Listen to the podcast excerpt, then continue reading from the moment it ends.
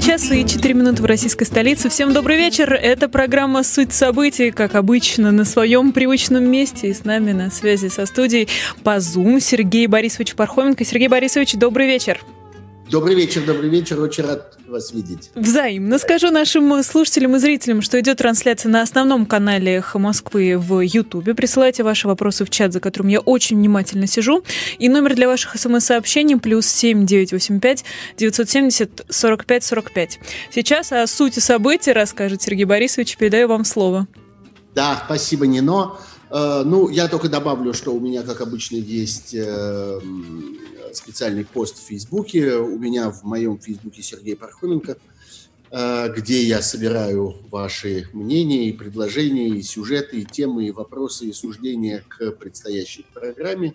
Есть еще телеграм-канал под названием Пархом Бюро. Кстати, я еще устраиваю еженедельно выходит новый подкаст под названием «Суть еды», а не событий. А, но тоже, может быть, в этих изолированных обстоятельствах э, вам пригодится и доставит вам удовольствие. Ну вот, а, давайте я перейду непосредственно к своим обязанностям автора этой программы. А, начать, конечно, надо с Мохнаткина. Я написал пост вчера, э, собственно, ну, сразу, как только стало известно о его смерти – и э, собрал там довольно большую в результате э, коллекцию разных комментариев и разных людей, которые удивились тому, что я написал. Сейчас скажу, в каком смысле удивились, но скажу сначала, что вообще э, суждения о нем очень разные. Мы не были знакомы, у меня такое ощущение, что я даже никогда в жизни вот вблизи его не видел, только э, видел где-то на видео или, или на фотографиях, или читал что-то о нем и так далее, но есть э, огромное количество людей, моих близких друзей, там, не знаю, начиная с Оли Романовой и э, Дмитрия Барко, кто с ним были знакомы хорошо, и они отзываются о нем, ну, вроде одними и теми же словами, но я бы сказал, в разных интонациях. Одни говорят о том, что вот э, это очень э, стойкий человек, очень мужественный человек, очень упорный человек – очень изгибаемый человек, а другие говорят очень неуживчивый человек. И одни говорят, что его жесткость э, была, собственно, главным его достоинством, а другие говорят, что э, эта жесткость заходила так далеко, что с ним совершенно невозможно было ни о чем договориться, и он был как-то очень э, труден в общении, и сложно было с ним вместе участвовать в каких-то общих затеях, он со всеми ссорился и так далее, и так далее. И вот в какой-то мере отклик этого я вижу сейчас в комментариях к его смерти. И э, сегодня один из э, моих читателей в Фейсбуке написал мне, вполне доброжелательно, по-моему, без всякого, так сказать, без всякой такой какой-то подковырки, написал, послушайте, вот все пишут, что он не сгибался. А расскажите нам, а что он сделал, кроме того, что он не сгибался? Вы знаете, э, это такая очень важная роль в правозащитном движении. Это такое амплуа.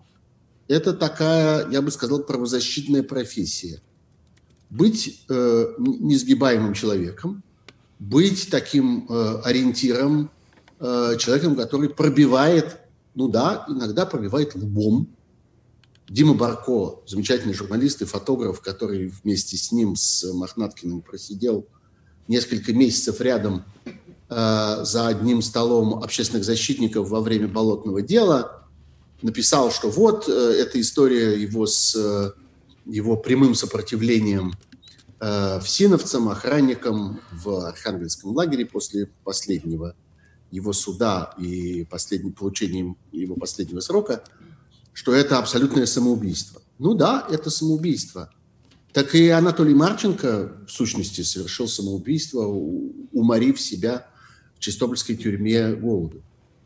И, в общем, самоубийственно вел себя Буковский, который не знал, что его э, обменяют на Луиса Карвалана. Он готов был к гибели в лагере. И среди э, диссидентов такой самой тяжелой советской, угрюмой, мрачной, черной поры были такие люди, роль которых заключалась в том, что они не сгибались. Вот к этому редкому очень амплуа относился э, Сергей Мохнаткин. И да, действительно, те, кто говорят, что вот он был э, руководителем Тверского отделения правозащитного движения за права человека, но в общем никаких особенных успехов на этом посту не добился, или вот что он был общественным защитником на болотном деле, но в общем мастерство его как адвоката было довольно ограничено и так далее. Ну да, это все можно говорить, но у него была другая роль, у него была другая позиция в российском правозащитном движении, очень тяжелая, очень сложная. Вот этого вот человека, который проламывается вперед и который измеряет собою, как бы своей, своим телом, своей жизнью, измеряет степень озверения системы, измеряет степень беззакония, на которую готовы пойти люди, э, с которыми судьба заставляет его оказаться лицом к лицу. Это такая работа, это такая форма протеста, э, это такая правозащитная деятельность.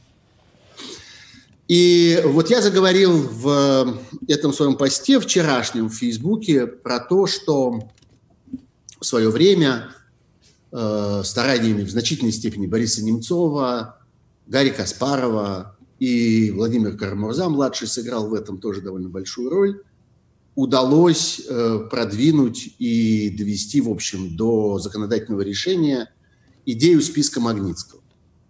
И э, этот список Магнитского и акт Магнитского работает до сих пор.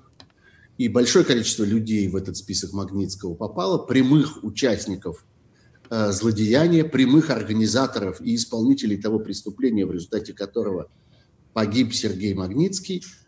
И э, эти люди постепенно несут все более и более тяжелую ответственность. Ну, многие говорят, что пока ничего страшного с ними не случилось. Ну, подумаешь, там, потеряли деньги, потеряли карьеры, потеряли э, зарубежную там, собственность недвижимости, всякое такое, утратили возможность выезжать за пределы России. Ну, в общем, ничего страшного живы, здоровы, на свободе, не сидят в тюрьме. Ну, это же только начало. Понятно, что выхода из списка Магнитского, э, собственно, нету. И вон какие затевались э, комбинации и какие деньги были потрачены. Мы с вами помним историю там, с адвокатом э, Натальей Весельницкой, которая аж до Трампа э, там пыталась долезть в Штатах для того, чтобы там каким-то образом с того конца попытаться освободиться от этого самого акта Магнитского. Так вот, я стал говорить о том, что нужен еще и список Махнаткина, такой же, как список Магнитского, и, может быть, когда-нибудь акт Махнаткина, такой же, как акт Магнитского.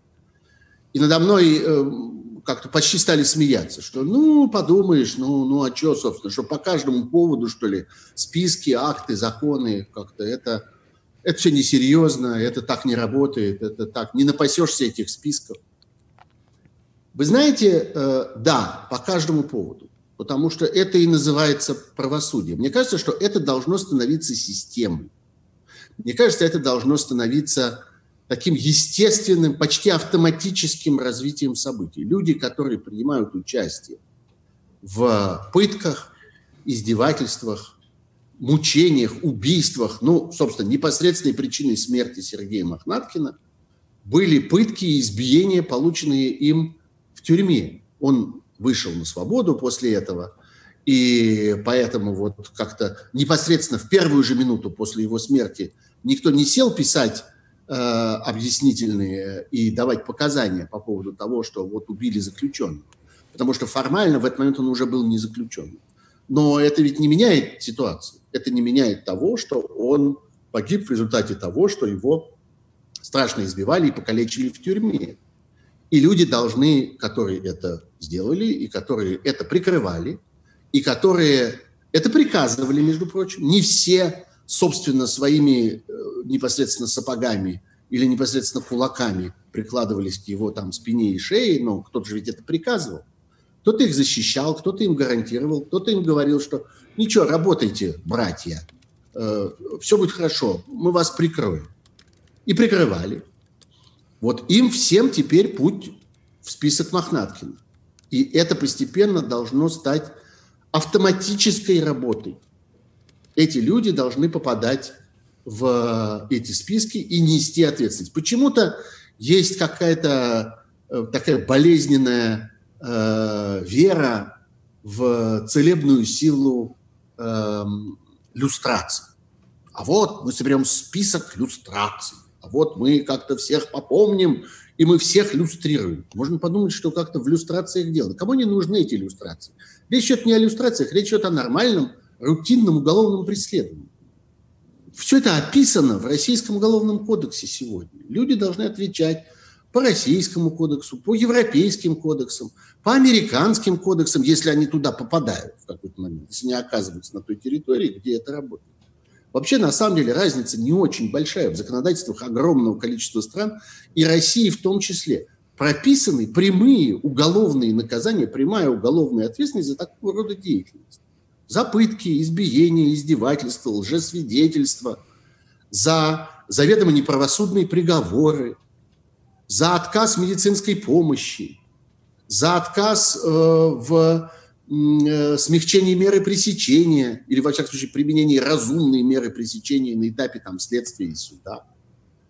Э, если это делается заведомо неправосудно, если это, дел, если это является способом преследования человека, издевательства над человеком, то за этим следует уголовное наказание в любой стране, где бы человек ни оказался, хоть в Индонезии, где он сделал все пластическую операцию, в какой-то момент может попытаться скрыться.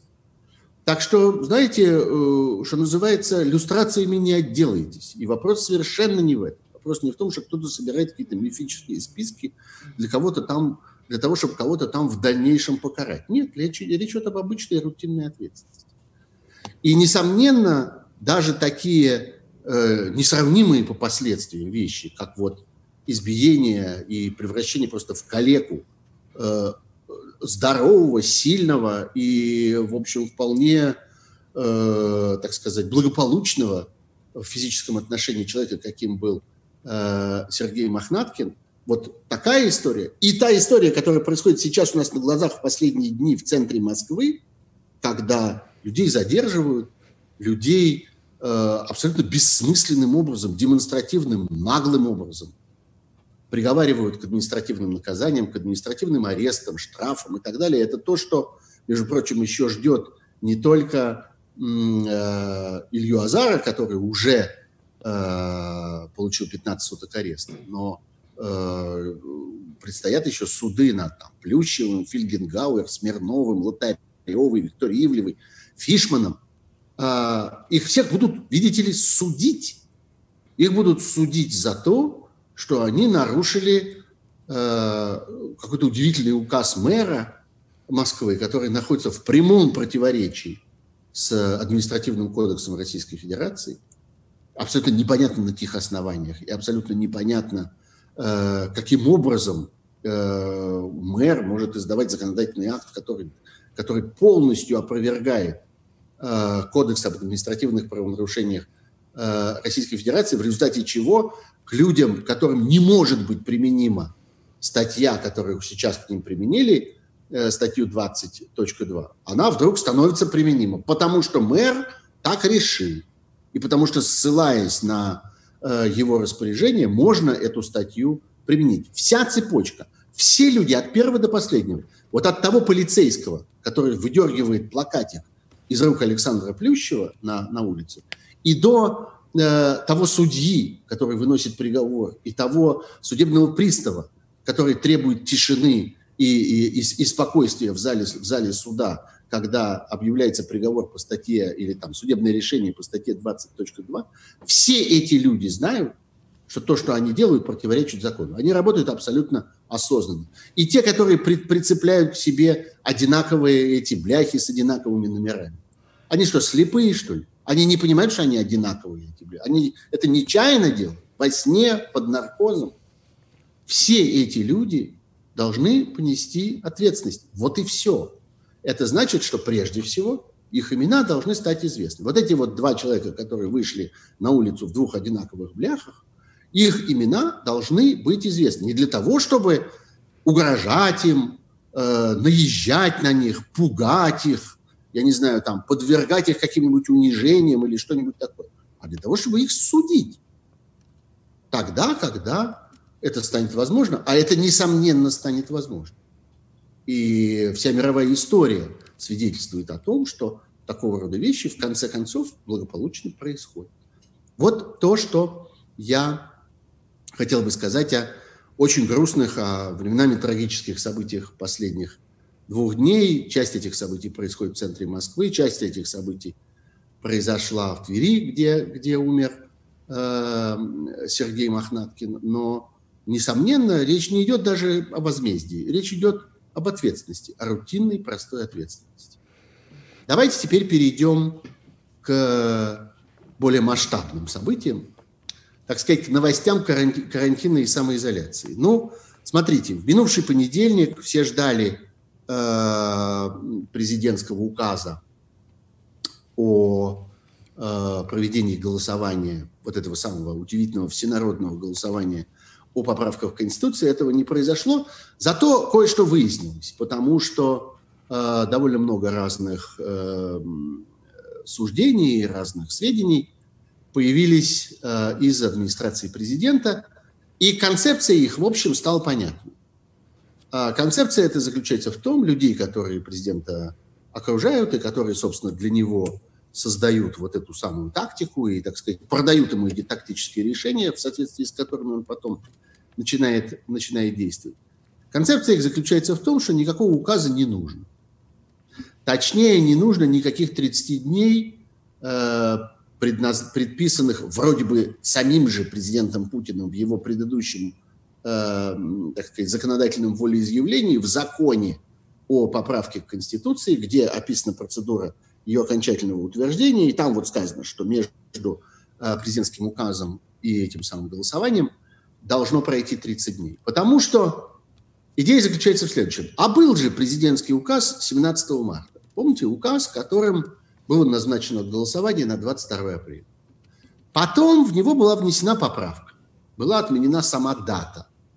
Но все остальное это осталось на месте.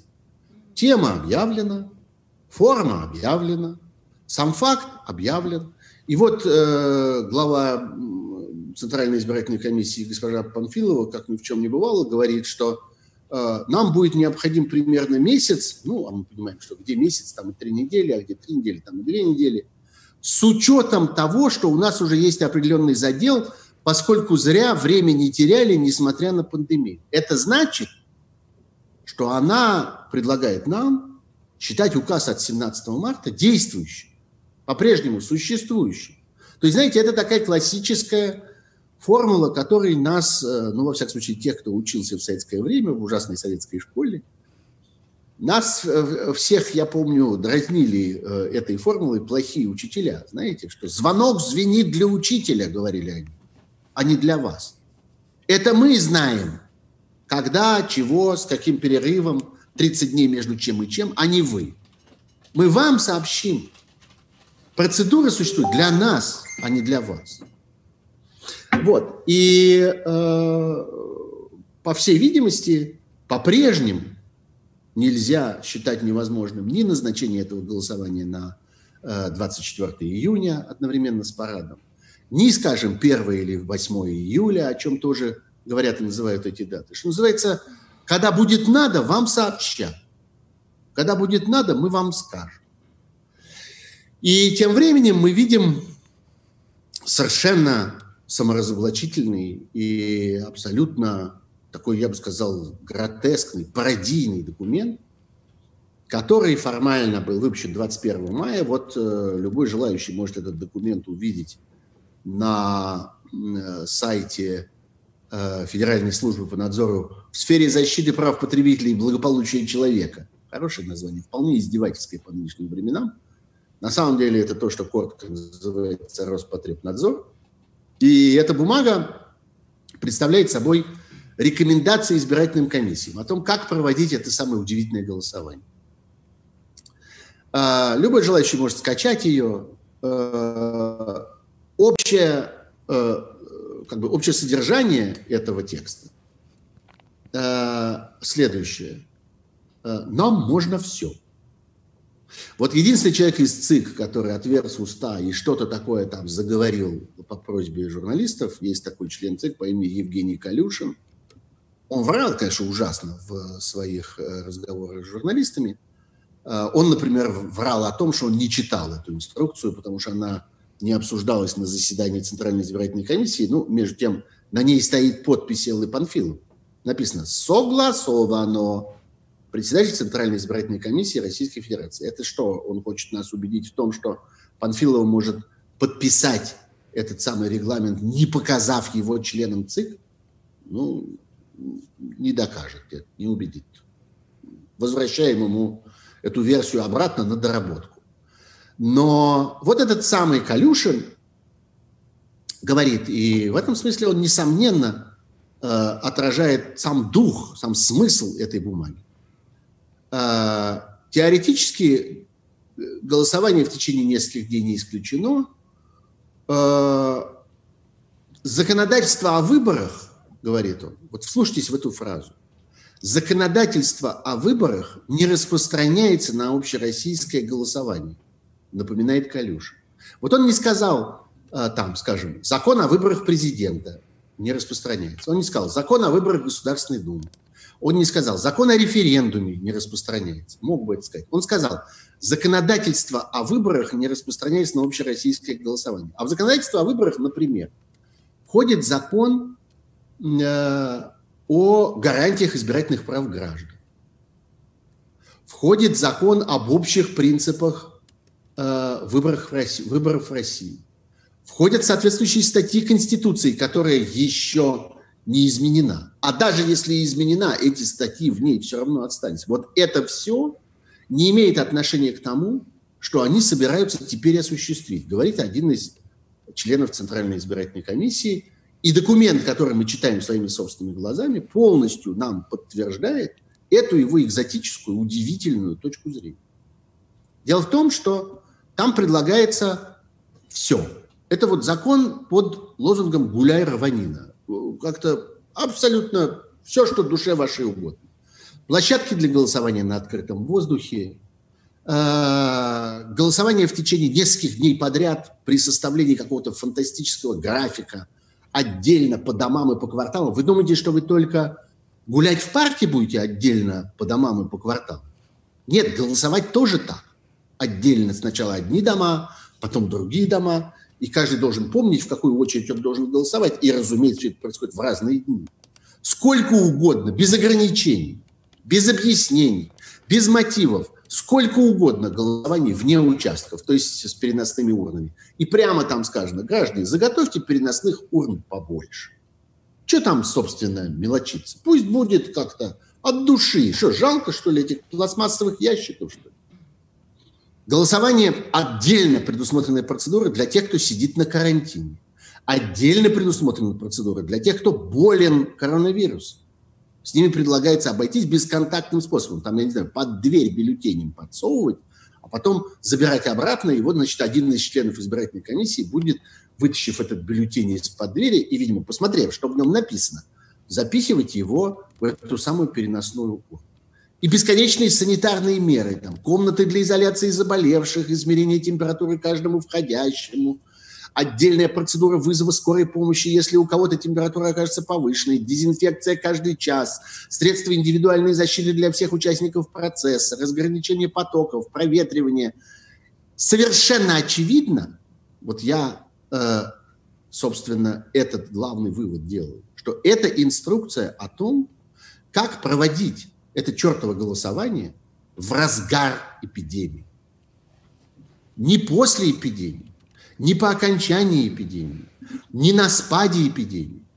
Не тогда, когда эпидемия испытывает какие-то там свои последние конвульсии, а вот, собственно, в самый, в самый яркий и бурный ее момент. Потому что вот тогда нужны все эти меры. Вот в этой ситуации это все э, пригодится. И тут возникает один общий, такой, я бы сказал, общий философский вопрос. А для чего это нужно? Вот, собственно, что такого случилось, что сейчас, сию секунду, требуется провести это голосование? Для кого это? В чем заключается эта нужда? Это же не роддом, который не может остановиться, потому что женщины продолжают рожать. Это не атомная электростанция, где работает реактор. Это не непрерывная разливка стали, это не противовоздушная оборона, это всего только голосование.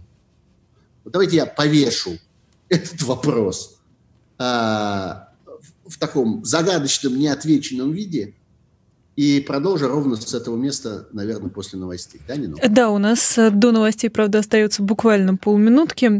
Э, небольшая выжимка из чата. Меня обвиняют, что я тут ничего не читаю. Друзья, но ну, Сергей Борисович вас немного опережает, потому что или догоняет его мысли, ваши вопросы. Вот тут как раз спрашивали, зачем Путину такая срочная... Вот, вот давайте поговорим после новостей про да. это. На самом деле сейчас, вот последняя фраза, которую я скажу до перерыва, заключается в том, что все это удовлетворение некоторого персонального безумия. Вот есть один конкретный мальчик, который и, говорит... И мы к этому мальчику сейчас. вернемся, Сергей Борисович. сейчас. Да. А сейчас ну. у нас будут новости. 21.33 продолжается программа «Суть события». С нами на связи Сергей Пархоменко. Мы остановились на месте про одного маленького мальчика, которому вот да, хочется и все. заключается в том, что если приглядеться к этой ситуации, то оказывается, что все это, все то, что происходит, все это голосование, которое в сущности, вообще если посмотреть на него, никакой нужды в нем сегодня нету. Есть только один конкретный человек, один, не побоюсь этого слова, совершенно свихнувшийся чувак, который хочет сейчас, который хочет удовлетворить какие-то свои страхи, свои какие-то фантазии, свои какие-то ответить каким-то своим предрассудкам. Вот ему надо сейчас, чтобы ему э, доказали, подтвердили, что он может сидеть на этом стуле еще сколько угодно. Это, знаете, вот такой истерический выкрик. «Скажи, что ты меня любишь». Нет, ну скажи, что... Нет, посмотри на меня. Скажи, что ты меня любишь. Но штука заключается в том, что это вообще стоит довольно дорого. И все вот эти жертвы, все вот эти э, страдания и трагедии, которые, несомненно, будут. Потому что речь идет о том, что нужно пропустить, согнать э, через, э, так сказать, какие-то довольно тесные помещения или в любом случае организовать вот эти вот бесконечные контакты на дому ли, с помощью переносных урн, еще как-нибудь, с участием десятков миллионов людей. Это та явка, которую они будут выдавливать из регионов, которые они будут выдавливать из э, региональных администраций, а те, в свою очередь, из мэров и администраторов городов. Все это делается из страха перед одним конкретным человеком. Сергей ну, Борисович, перед ним и все его машины. Прошу Когда... прощения, тут вопрос был в чате. А может, специально среди эпидемии проводят, чтобы поменьше народу поучаствовало и все за всех нарисовать? Да не, а зачем так сложно? Нарисовать-то можно в любом случае. Нарисовать можно в любой момент. Поменьше народу, побольше народу, так ли, сяк ли в, в тех обстоятельствах, когда они приняли закон, в котором выборы могут продолжаться сколько угодно дней, это решается административным образом. Ну вот сейчас пока, э, по-моему, э, 5 дней, но это можно продлить до 7. В тех обстоятельствах, когда сняты любые ограничения по надобному голосованию, я хорошо это помню. Я участник, э, я член участковой избирательной комиссии. Я помню, что самая открытая рана – в которую врываются подброшенные бюллетени и э, разного рода фальсификации, это надомное голосование. Я много раз уже говорил про это – и, и, и бесконечно буду это повторять. Так вот, больше нет никаких ограничений. Раньше нужны были какие-то предварительные заявки, какие-то списки. Это можно было проконтролировать. Была сложная процедура выхода группы участников, членов УИКа э, по квартирам. Они должны были идти в определенном составе, проводить там определенное время, определенным образом отчитываться за эти бюллетени. Ничего этого больше нет. Сколько угодно складывай в чемодан пачками. Та же история с электронным голосованием, та же история с почтовым голосованием. Можно все что угодно. Нет, он хочет сейчас. Он хочет сейчас, и огромное количество людей по стране из страха, ну не только перед этим конкретным человеком, но перед, перед его машиной, перед его карателями, его какими-то костоломами, его ментами, его э, ОМОНовцами. готовы в этом участвовать. Ну, есть еще, правда, второй мотив. Кто-то делает это от страха, а кто-то делает это в надежде на подачку, на то, что он еще что-нибудь выклинчит. Если он хорошо отработает этот номер, чего-нибудь дадут. Кому звездочку, кому звание, кому повышение, кому госконтракт, кому орден. Вот это все, все эти жертвы ради вот этого одного, в общем, как мы теперь видим, вполне безумного человека, потому что человек, который внутри головы мозги, не может, не может этого, этого хотеть так страстно. Вот сейчас, дайте мне сейчас. Болезни, не болезни, смерти, не смерти, зараза, эпидемия. Люди задыхаются, не хватает этих аппаратов искусственного, искусственной вентиляции легких. Я хочу сейчас. И он получает сейчас. Отдельный вопрос, конечно, с помощью кого вот технически он это получает. Потому что, ну да, есть э, люди в Кремле, которые этого требуют. Есть люди в, не знаю, областных администрациях, есть люди в аппаратах уполномоченных а, э, федеральных округов. Но кто-то же это делает руками потом. Кто-то строит эти шатры на улице, кто-то рисует эти стрелочки на полу, кто-то организует эту комнату для изоляции э, людей с температурой, кто-то потом будет ходить с этими пластмассовыми ящиками. Это кто? Давайте еще раз это скажем. Мы знаем, кто это. Это учителя России, прежде всего. Главным образом, это корпус российских школьных учителей. Это те самые люди, для которых звенит звонок. Звонок звенит для учителя, а не для вас, балбесов. Вот сейчас он в очередной раз прозвенел для них, и учителя встанут, и вооруженные вот этой инструкцией, согласованной с Эллой Александровной Панфиловой, а подписанной госпожой Поповой, главой Рос, Рос, э, э, Роспотребнадзора, отправятся это делать своими руками. А потом будут запрещать российским школьникам ковыряться в носу. Призовите уже учителей, чтобы не участвовали в этом преступлении. И три восклицательных знака это я, я продолжаю это, Я много лет это делаю. Я считаю, что это одна из самых ужасных политических трагедий современной России. И это одно из самых тяжелых политических преступлений, совершаемых в массе в современной России. Это вот это тотальное совращение, тотальное вовлечение учительского сословия – в коллективное преступление. Сейчас мы это увидим в еще более, так сказать, яркой и наглядной и мощной форме. Есть еще одно э, обстоятельство, которое мне подсказал один из моих, э, один из моих э, собеседников в Фейсбуке. Я сегодня получил два или три комментария от совершенно незнакомого мне человека. Все, что я про него знаю, у него написано, что его зовут Станислав Кофтун, и что он живет в Петербурге. Написал очень хорошие комментарии, смысл которых вот какой. Он говорит, что... Он, в общем, упрекает меня.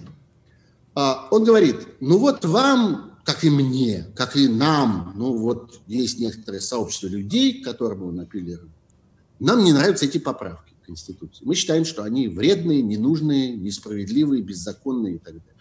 Мы с ними ничего не можем сделать. Мы не можем им противостоять, мы не можем сопротивляться. У нас нет инструментов, чтобы не допустить принятия этих поправок. И мы начинаем, э, как он написал, заходить сбоку. Мы начинаем цепляться к этому несчастному голосованию. Ну а что, собственно, голосование? Ну да. Ну, пишет он, и это хороший аргумент. Это серьезный, сильный аргумент. Он говорит, надо не голосование отменять, а справедливость устанавливать. Голосование должно происходить, оно надо уметь проводить голосование в самых разных обстоятельствах. И должен быть, должна быть свобода выбора, должен быть суд, должно быть э, право человека протестовать, должен быть контроль. Все это должно быть, потому что никто же не знает, когда эпидемия кончится. Вот что пишет мне этот кофту. И в завершении еще забивает дополнительный гвоздь и это опять сильный аргумент. Он говорит, послушайте, ну а вот в ноябре будут э, президентские выборы в Соединенных Штатах. И что? Вы тоже скажете, что не надо их проводить, потому что эпидемия еще не кончилась, и потому что вот, э, видите ли, э, по сравнению с человеческими жизнями это не так важно, там и, и так далее. Послушайте, э, по сравнению с человеческими жизнями, да. И если э, речь идет о прямой угрозе человеческим жизням, то нужно придумывать какие-то чрезвычайно сложные и хитрые, изощренные и очень разумные процедуры для того, чтобы эти человеческие жизни защитить. Ну, в Соединенных Штатах немножко проще в этом смысле, чисто технически проще. Потому что в Соединенных Штатах есть очень хорошо работающая почта. Прям реально хорошо. Ну вот, всегда есть какие-то недовольные, всегда есть какие-то претензии, всегда найдется человек, и я уверен, что и сегодня тоже там мне кто-нибудь напишет, что это вы такое говорите, а вот у меня письмо пропало, а вот я вот там ждал посылку две недели, а она так и не пришла. Конечно, когда речь идет о сотнях миллионов, а в течение нескольких лет миллиардах а, транзакций, то, ну да, бывают какие-то сбои. Но в целом почта в Соединенных Штатах работает очень хорошо, очень надежно. Люди совершенно спокойно отправляют чеки денежные э, по почте, паспорта иногда в каких-то ситуациях, получают какие-то документы. Вот я не знаю, там получаешь э, какой-то новый документ, там водительские права, предположим, или какое-нибудь важное удостоверение, или еще что-нибудь. По почте присылают. И невозможно его получить физически. Тебе говорят, ждите, в течение недели придет вам в почтовый ящик.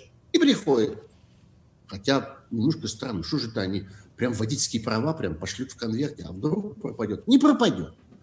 Но это техническая вещь. А есть еще политическая вещь, которая заключается в том, что выборы, очередные президентские выборы в Соединенных Штатах, какие бы они ни были, я тут согласен с теми, кто, в общем, очень скептически смотрит на там, обоих кандидатов сегодняшних и смеется над тем, к какому, в общем, печальному состоянию пришла американская политическая система, что она выдала, так сказать, на гора вот таких двух кандидатов. А, но эти выборы абсолютно жизненно необходимая вещь. Перенос президентских выборов в Соединенных Штатах или, не дай бог, что вообще невозможно себе представить, отмена очередных президентских выборов в Соединенных Штатах представляет собой тотальную общенациональную катастрофу. Страна просто остановится в стране наступит, ну, я не скажу хаос, все-таки институты довольно мощные, они работают, но наступит тяжелейший кризис, несравнимый даже с эпидемией, пандемией, я не знаю, изоляцией, чем угодно. Без этого никак нельзя. И это совершенно не тот случай, который мы имеем в России. Когда речь идет о капризе, о заигравшемся человеке. Знаете, как вот опять в дворовом, раз мы про школу говорим, так давайте еще поговорим и про дворовый футбол. Вот есть такой термин «замастерился». И я, когда смотрю на это, я э, вспоминаю один замечательный научный труд, который произвел на меня в свое время очень большое впечатление. Есть такой человек, о котором все больше и больше говорят, все чаще и чаще его вспоминают, по имени Дэниэль Трейсман.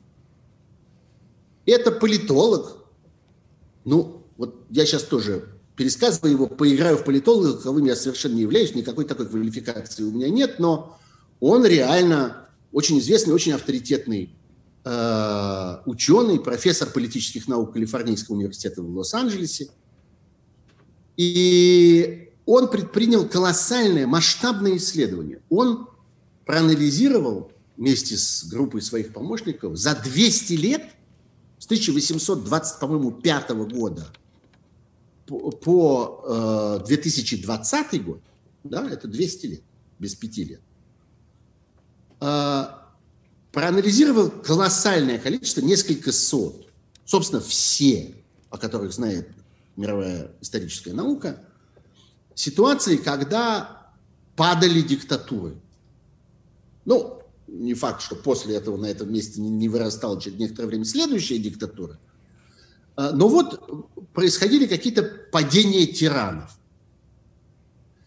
И выяснилось, что в очень небольшом количестве случаев, если я правильно помню, что-то 30 с чем-то процентов, это падение тиранов было вызвано какими-то вот э, объективными такими политико-экономическими причинами. Вот элита решила, что ее интересы в том-то и том-то созрели такие-то экономические, политические, социальные и всякие прочие предпосылки, в результате чего произошли перемены, реформы, и э, диктаторский режим постепенно трансформировался или одномоментно пал, э, и наступила свобода, демократия, справедливость, равенство и братство.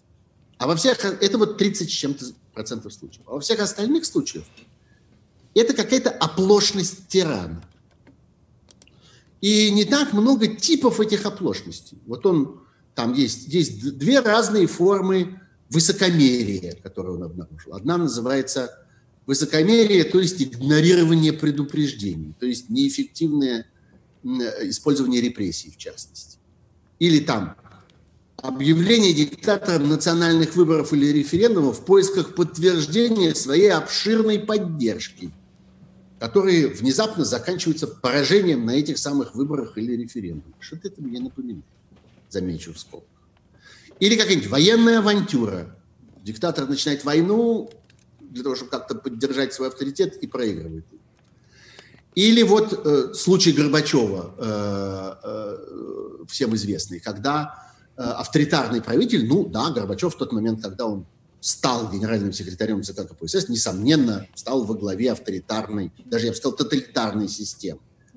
И вот он пытается совершить какие-то частичные реформы, но логика этих реформ его увлекает дальше, и он уже не может их удержать, и все развивается вне его контроля, и в конце концов этот авторитарный режим падает. Или там доверие какому-то человеку, который оказывается тайным демократом там какой-нибудь Хуан, король Хуан Карлос в Испании, на которого вот положился диктатор Франко, а тот бац, вот, и, и, и устроил из Испании демократическую республику. Хотя формально она является, является королевством. А, или какое-то там непропорциональное насилие, типа того, что произошло в 2013 году в Украине, на чем э, э, свалился Яну, Янукович. И, собственно, и все. И дальше есть еще второй слой, о котором пишет Трейсман это болезни диктаторов.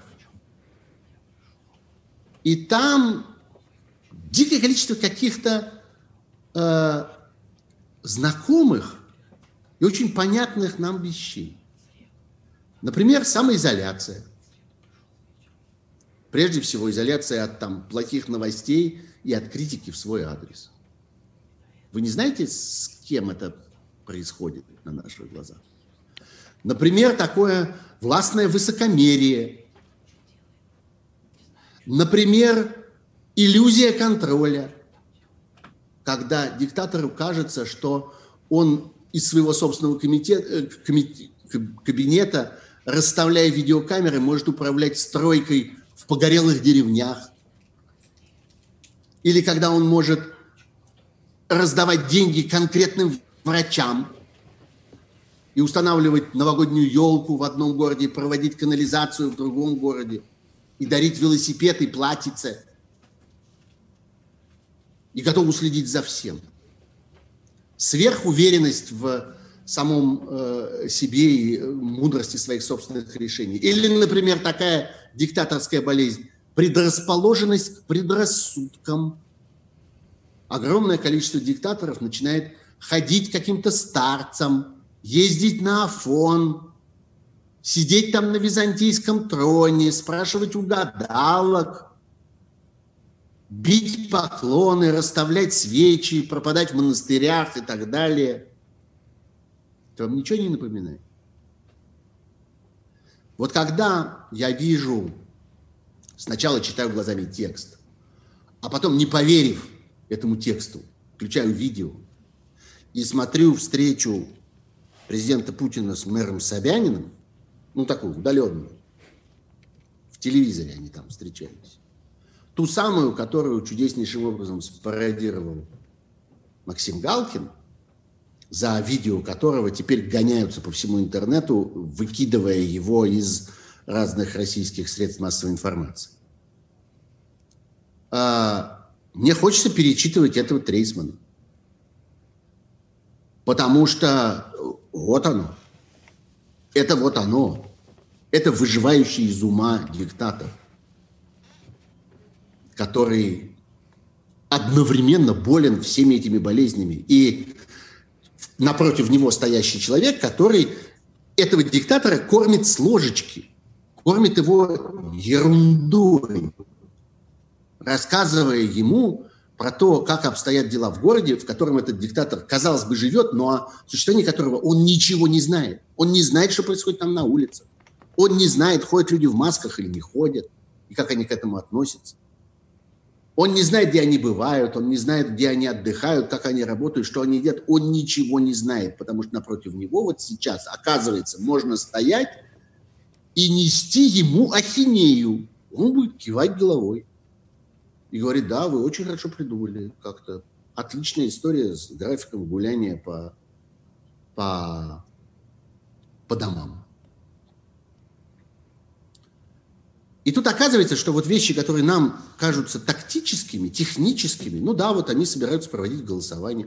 А еще они собираются проводить э, парад. Потому что мальчик сказал, что он хочет парад сейчас. Дайте мне парад. Не потом, а я хочу сейчас. Потому что вон в Беларуси что-то провели, а я, значит, э, как пенек тут сижу и устраивают парад. Почему-то, кстати, принято говорить, что ну, парад происходит только в Москве, поэтому это никого не касается. Ничего подобного. 28 крупнейших городов России будут иметь этот парад. Вы в курсе, нет? Это все крупнейшие российские города. Это касается, на самом деле, совсем не только Москвы. 177 тысяч военнослужащих. Вы думаете, они все по Красной площади пройдут? Нет. Они по разным площадям и проспектам этих 28 крупнейших городов России пойдут. Четыре с половиной тысячи единиц вооружения на этом параде. Мальчик сказал, что он хочет сейчас в полном соответствии с, исследователями, с исследованиями Даниэля Трейсмана. Выдайте ему, наконец, уже Нобелевскую премию за то, что он все предсказал, что происходит. И это, на самом деле, в значительной мере объяснение того, что происходит на московских улицах сегодня. Здесь я, кстати, не согласен с э, Григорием Алексеевичем Явлинским, который вот буквально там за, за час до начала моей программы говорил об этом, что все это объясняется страхом перед омбудсменом полиции. Омбудсмен полиции – неприятная вещь для полиции. Опасная, какая-то такая дразнящая – но боятся они другого. Они боятся не омбудсмена полиции и не Ильи Азара, который демонстрирует замечательную совершенно твердость, упорство, мужество и человек совершенно достойный восхищения.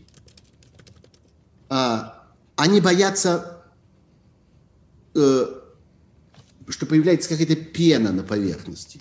Они боятся какого-то э, какой-то вибрации, которую они начинают чувствовать они боятся какого-то движения там, где им казалась неподвижная, гладкая вода. А оно вдруг начинает как-то шевелиться. Это тоже все из Трейсмана. И поэтому они, например, кидаются на случайных людей. В разных обстоятельствах. В какой-то ситуации вот кидаются то на Азара, то на Плющева с Фельденгауэр, с Сергеем Смирновым и Настей Лотаревой, и Мишей Фишманом, и множеством еще наших коллег, которые оказались в этом же положении сегодня. Иногда, например, они кидаются на Financial Times. Вы помните дикую, адскую истерику, которую устроил российский МИД в лице сначала мадам Захаровой, потом несчастного этого посла Российской Федерации в Великобритании. Кто только в этом не, не, не принял участие в э, как-то поисках наказания газеты Financial Times и газеты New York Times за то, что они наврали про количество э, погибших в Москве. Вот мы читаем сводки Мосгорздрава, который посчитал как следует, пригляделся и выдал ровно эту цифру. А что бесились-то? Все так и оказалось. Вот, так что э, мне кажется, что здесь все складывается. Мне кажется, что картина это в целом довольно логичная, несмотря на все свое безумие. Мне кажется, что в целом мы можем вот так по Трейсману это объяснить удивительным образом. Эпидемия, карантин и все остальное постепенно обнажила дно этого режима. Дно. Отлив случился. И мы как-то увидели, что у них там внизу. А внизу вот этот совершенно э, как-то перепуганный своих собственных комплексов человек и люди, которые готовы ему служить любой ценой. Я думаю, что вот этот документ э, с регламентом выборов, точнее голосования посреди эпидемии, останется в музее российской истории как один из главных экспонатов начала 21 века. Если ну, позволите, за минуту до конца сообщение зачитаю как раз по поводу Давай. голосования. Э, пишет, не подписавшийся, к сожалению, слушатель. Если саму процедуру предотвратить нельзя, то единственным способом не допустить продолжения царства Путина станет нет на выборах? А, ну, э, мне кажется, что всякий человек на этом голосовании должен поступить так, как диктует ему его собственная страсть. Если вы хотите пойти и сказать «нет», пойдите и скажите «нет». Если вы считаете, что вам как-то важно держаться в стороне от этого безумия, останьтесь в стороне. Мне кажется, что достаточно в э, России сегодня среди людей, и вот социологи тоже это нам подсказывают, достаточно созрело такого угрюмого но ясного ощущения того, что с этим надо как-то заканчивать. Ну, скажите им это. Давайте все вместе им это скажем. Если они хотят, чтобы это произошло в момент этого голосования, давайте сделаем этот момент этого голосования. И посмотрим, что будет дальше. Потому что история и наука политическая в данном случае на стороне разума. Посмотрим, как это будет развиваться. Посмотрим и продолжим слушать программу «Суть событий», уже на следующей неделе. Говорю огромное спасибо Сергею Пархоменко. И напомню, спасибо что в 22 часа будет программа «Сканер», в 23 программа «Доехали», ну а ночью компанию вам составит Антон Орех. Спасибо всем и всего доброго.